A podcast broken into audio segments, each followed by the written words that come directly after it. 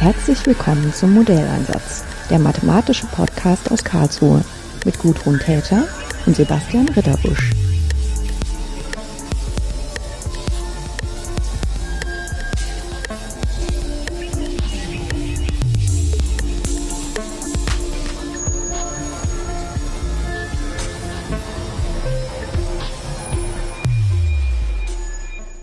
Tag, Henrike Wenner.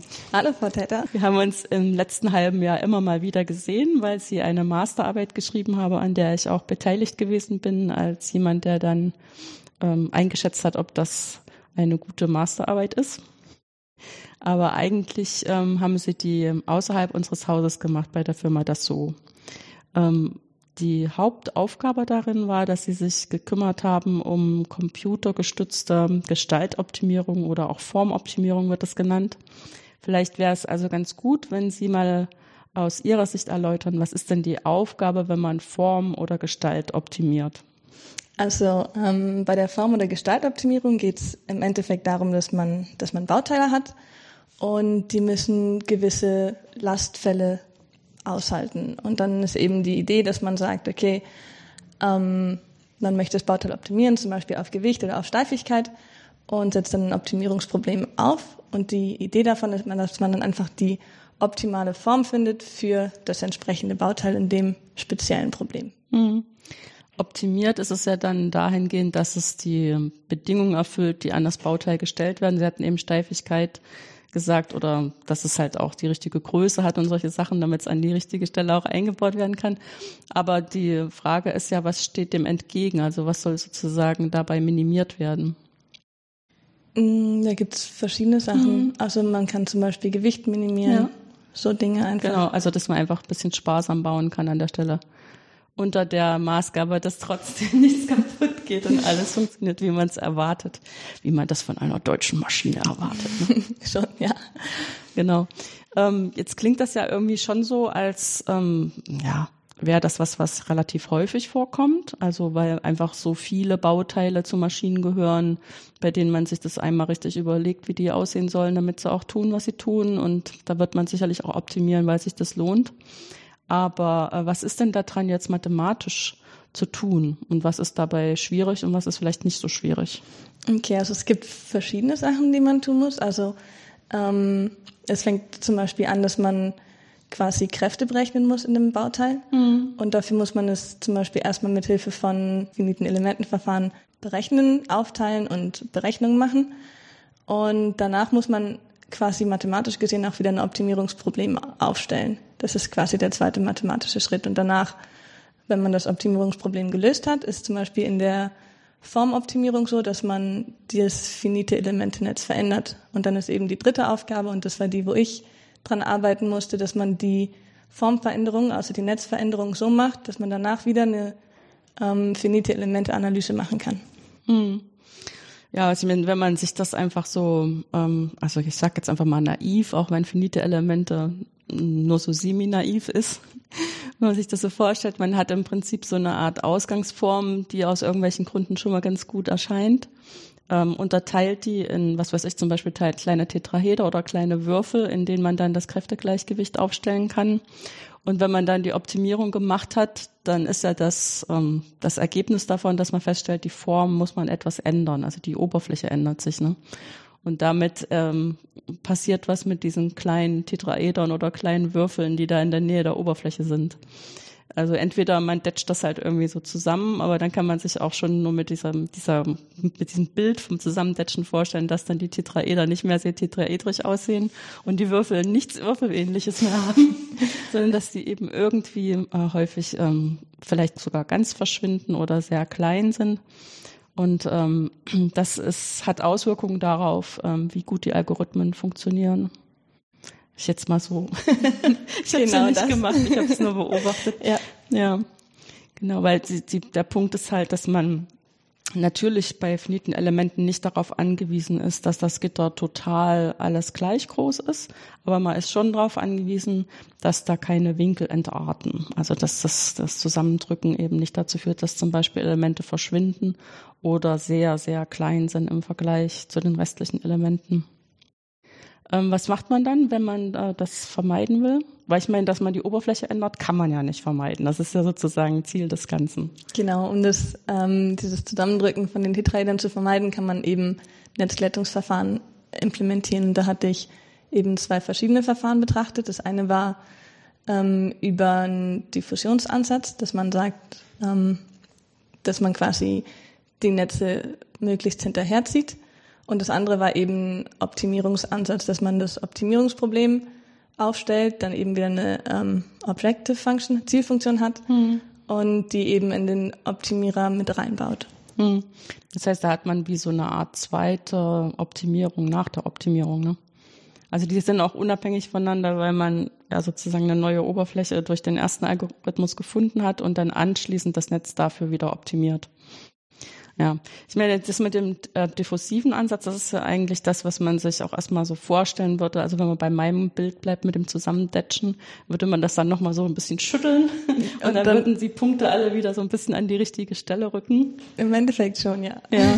Und ähm, der mathematische Ausdruck dafür oder das, also das, die Physik dahinter ist halt Diffusion, dass man die wieder an die richtige Stelle rücken lässt, äh, wie, es, wie das dann zu der neuen Oberfläche passt ähm, und mathematisch ausgedrückt wäre das dann mit dem Laplace-Operator. Ne? Genau.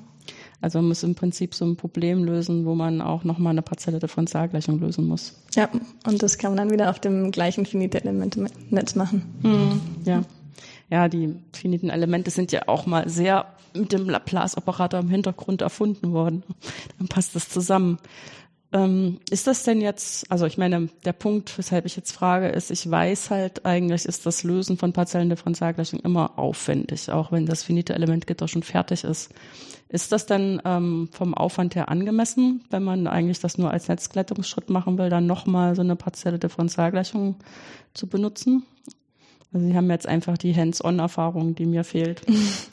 Also ich hatte so mal von den Zeitvergleichen gemacht, dass man ähm, wenn man das ähm, finite Element für die, also finite Elemente Methode für die Netzglättung implementiert, dass man am Anfang einen sehr, sehr aufwendigen Schritt hat, wo man eben das ganze Gleichungssystem aufstellen muss, ähm, aber in den anderen Schritten jeweils nur ein großes Gleichungssystem lösen muss. Und wenn man den ersten Schritt erstmal gemacht hat, ist der, sind die anderen Schritte relativ zeitunaufwendig. Das mhm. heißt, ja, ich glaube, zeitlich ist es schon, schon okay. Mhm. Ja, wahrscheinlich kann man da auch noch davon profitieren, wenn man es gut parallelisiert, ne? Ja. Also das ist ja immer so dieses typische, dass wenn man wirklich nur so was, also so was Lineares hat wie das Laplace-Problem und ähm, ja, ein bisschen hängen die Gitterpunkte schon voneinander ab, aber eben nicht zu sehr, dass man das noch, noch einigermaßen parallelisieren kann. Ähm, welche Gütekriterien kann man denn sonst anlegen? Weil Sie gesagt haben, wir müssen ja das nicht unbedingt diffusiv äh, wieder an die richtige Stelle wandern lassen, sondern man könnte sich auch andere Zielfunktionen vorstellen? Also normalerweise ist es ähm, so, dass es immer so, zumindest bei Tetraedern, anwendungsbezogen oft geht, dass man zum Beispiel Inkreisradien und Umkreisradien betrachtet, dass der Inkreisradius möglichst groß sein soll und der Umkreisradius relativ klein. Und anhand dessen kann man eben verschiedene Qualitätsmerkmale machen für einzelne Elemente.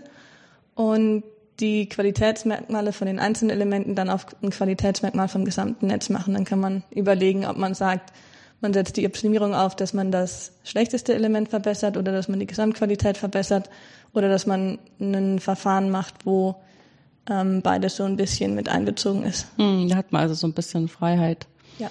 zu gucken, was dann funktioniert. Und ähm, was funktioniert jetzt? also wir hatten die Smooth Max Funktion gewählt. Das ist eine Funktion, wenn man ähm, die Elementqualitäten reinmacht, dass die das schlechteste Element approximiert, aber die anderen Elemente eben nicht vergisst mhm. währenddessen. Und das hat relativ gut funktioniert. Von der Laufzeit hatten wir aber noch nicht genug Zeit, dass wir das weiter austesten können. Mhm. Also es war jetzt erstmal so, dass man sieht, es geht. Ne? Und wenn man sich jetzt entscheiden müsste zwischen den zwei Ansätzen, macht man lieber Laplace oder nimmt man sich andere Größen, um das Gitter zu glätten, dann weiß man noch nicht ganz genau, welches jetzt wirklich das Allerbeste ist. Ja, mhm. also wahrscheinlich läuft es auf Laplace hinaus. ja, ich meine, ähm, es ja. gibt natürlich eine charmante Eigenschaft dabei, da versteht man relativ gut, was man, also zumindest auf einer Metaebene macht. Ja. Ne? Während ähm, bei dem anderen äh, gibt es natürlich auch eine theoretische Begründung dafür. Das ist, man sieht ja auch, das funktioniert am Ende, also ist die nicht ganz unzutreffend. Aber schon, wenn Sie sagen, man kann überlegen, ob man erstmal anfängt mit den schlechtesten Elementen, die auszusortieren, oder ob man es ähm, so als, als gleichmäßig über das ganze Gitter macht, das sind ja schon andere Verfahren.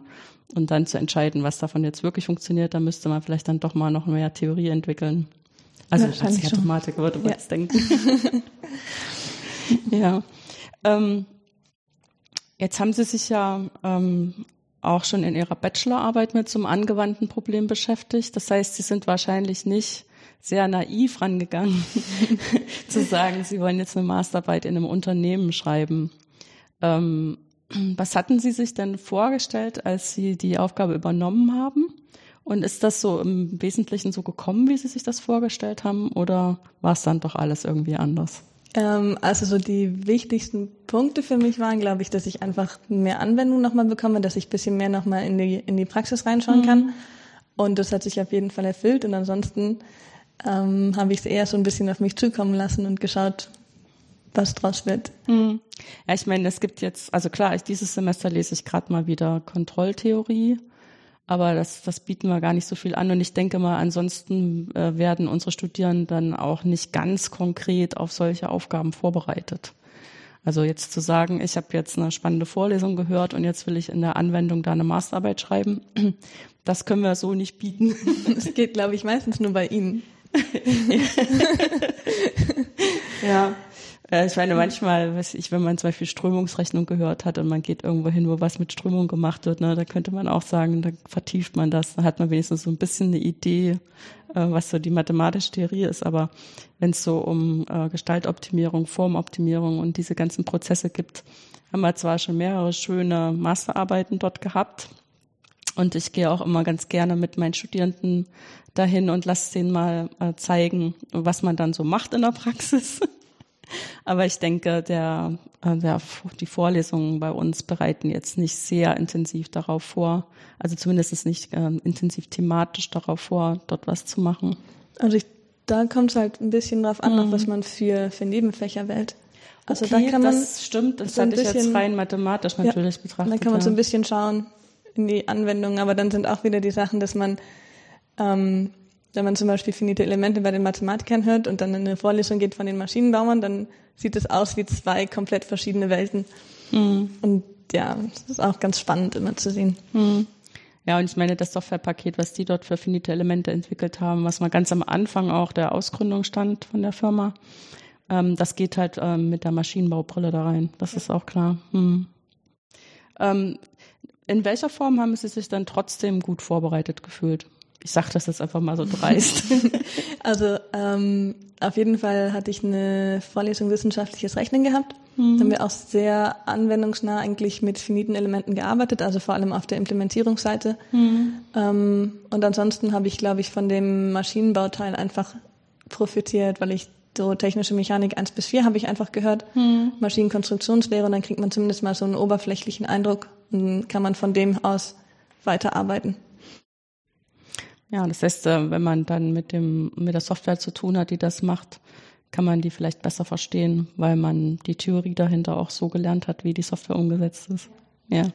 Und ich meine, ähm, wenn Sie sozusagen vorgestellt bekommen am Anfang Ihrer Masterarbeit, also wir optimieren hier die Form von Teilen, ähm, weil es völlig natürlich in der ganzen Optimierung ändert sich die Form. Das heißt, wir müssen das Gitter immer nachziehen und glätten. Das klingt ja auch erstmal ganz nett.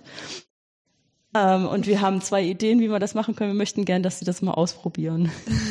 Würde ich jetzt mal so Pi mal Daumen sagen. So sah das ungefähr aus. Ja, am Anfang hat man so ein bisschen, ähm, naja, so einen kleinen, also man kriegt so einen kleinen Industrieschock, habe ich so mal das Gefühl, weil mhm. in der Mathematik oder in den Vorlesungen funktioniert alles und auf einmal kommt man in eine komplett andere Welt. Man hat auf einmal Firmensoftware mhm. und da muss man sich damit zum Beispiel rumschlagen und dann geht auf einmal so ein bisschen das Vertrauen so, ja, wir machen das jetzt.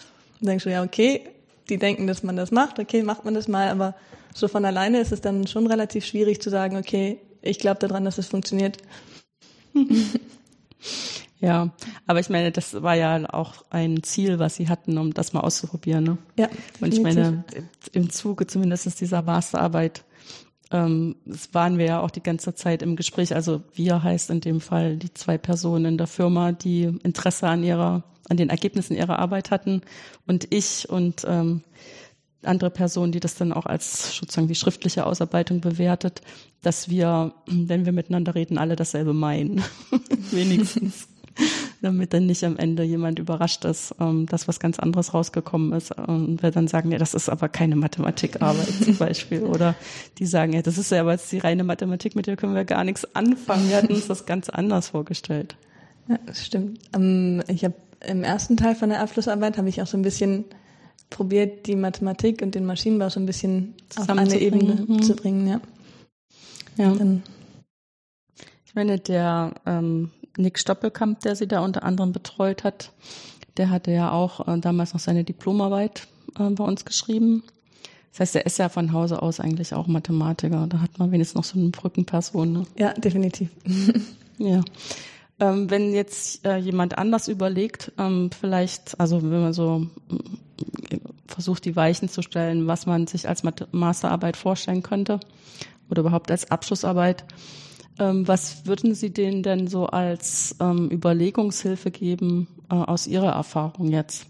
Also Sie haben ja auch unterschiedliche Unternehmen kennengelernt im Rahmen der Bachelorarbeit, die PTV und jetzt äh, Firma Dassault ähm, die auch also letztendlich ganz unterschiedliche ähm, Arten von Mathematik in Programmen benutzen. Ähm, worauf, sozusagen, worauf muss man sich als, ich sag mal, Schock oder Störung oder so einstellen, aber was ist vielleicht auch was Gutes dabei?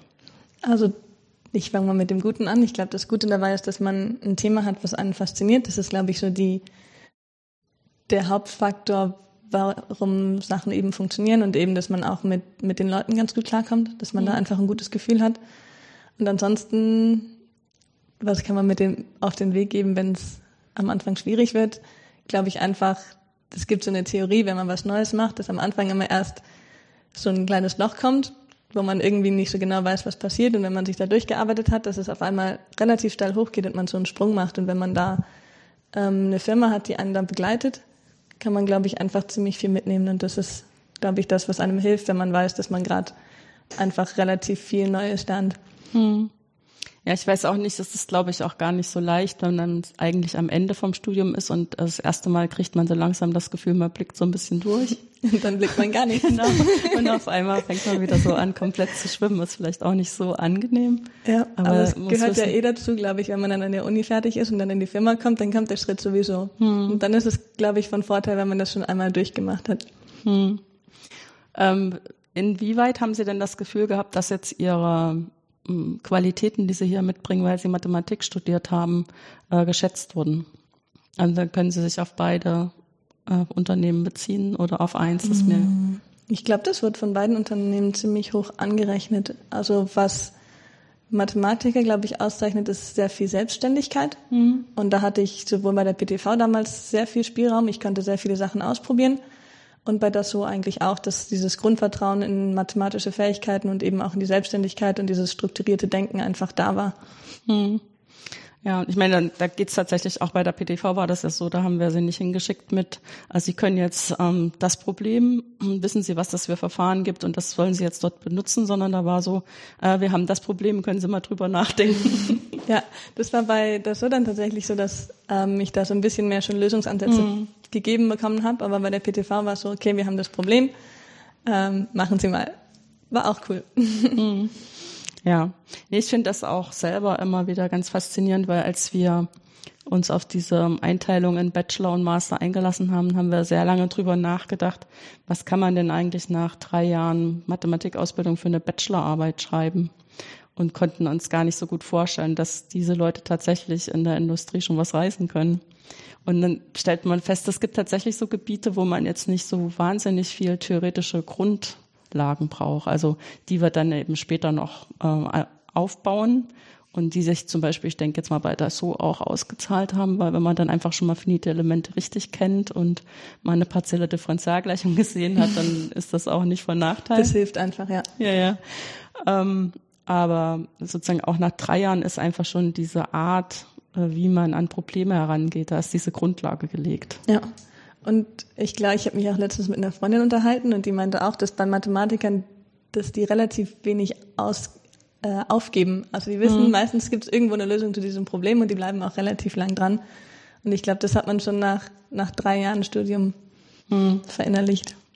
Ja, ich habe immer das Gefühl, wenn man das erste Jahr geschafft hat, dann geht nicht dann mehr so viel schief. Ja. ja, ich weiß auch nicht, ob das immer so sein muss, dass man sich, dass man sich wirklich so frustriert im ersten Jahr. Aber ich denke, einfach dieser Übergang zu dem, wie man in der Schule gelernt hat und wie man anschließend eben sehr viel selbst gewählt lernen muss. Das ist einfach ein Riesenschritt. Und äh, da muss man selbst sehr viel dabei tun. Also man kann als Uni natürlich versuchen, das nicht noch schwerer zu machen, ja. Aber es bleibt einfach schwer. Also das ist man auch viel frustriert. Das ist einfach so. Ja. Ne? Was dann irgendwann noch richtig schwierig war, ähm, wenn man im Masterstudium einfach die komplette Wahl hat, was man machen möchte mhm. oder was man machen darf, dann gibt es unglaublich viele Möglichkeiten und man muss irgendwo Entscheidungen treffen. Ja, weil man nicht alles machen kann. Ne? Genau, und das ist relativ schwierig, dass man dann auf der einen Seite wieder viel sehen möchte, aber auf der anderen Seite sich auch irgendwo spezialisieren möchte. Mhm.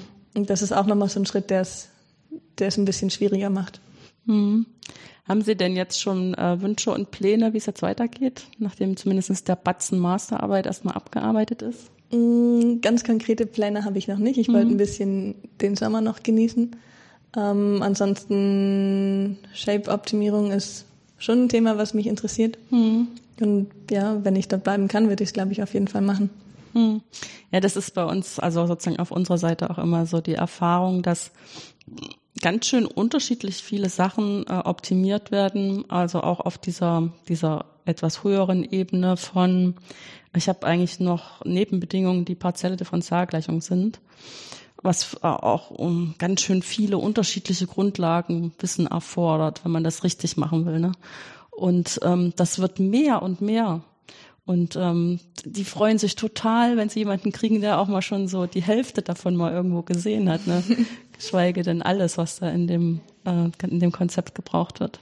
Was ich zum Beispiel auch cool finde bei finiten Elementen, dass der Anwendungsbereich wahnsinnig breit mhm. gefächert ist. Also es gibt ja auch äh, Medizintechnik, braucht man überall Simulationen. Ja. Und da kann man, glaube ich, wenn man so die mathematische Grundlage hat, kann man den Rest relativ gut mit ziemlich, also mit Motivation und Interesse dazulernen. Und ja. das ist dann schon was, was sehr, sehr cool ist. Hm. Das heißt, äh, im Moment haben sie auch so ein bisschen Vorsicht, dass sie doch unterschiedliche Möglichkeiten haben und dann irgendwann die Wahl treffen müssen. Ja, ein bisschen rumgucken. Ja, aber das ist ja auch schön. Ja, es ist schön und beängstigend, hat beides was. Gut, da wünsche ich Ihnen viel Erfolg. Dankeschön. Und bedanke mich, dass Sie sich noch die Zeit für das Gespräch genommen haben. Ja, ich bedanke mich auch.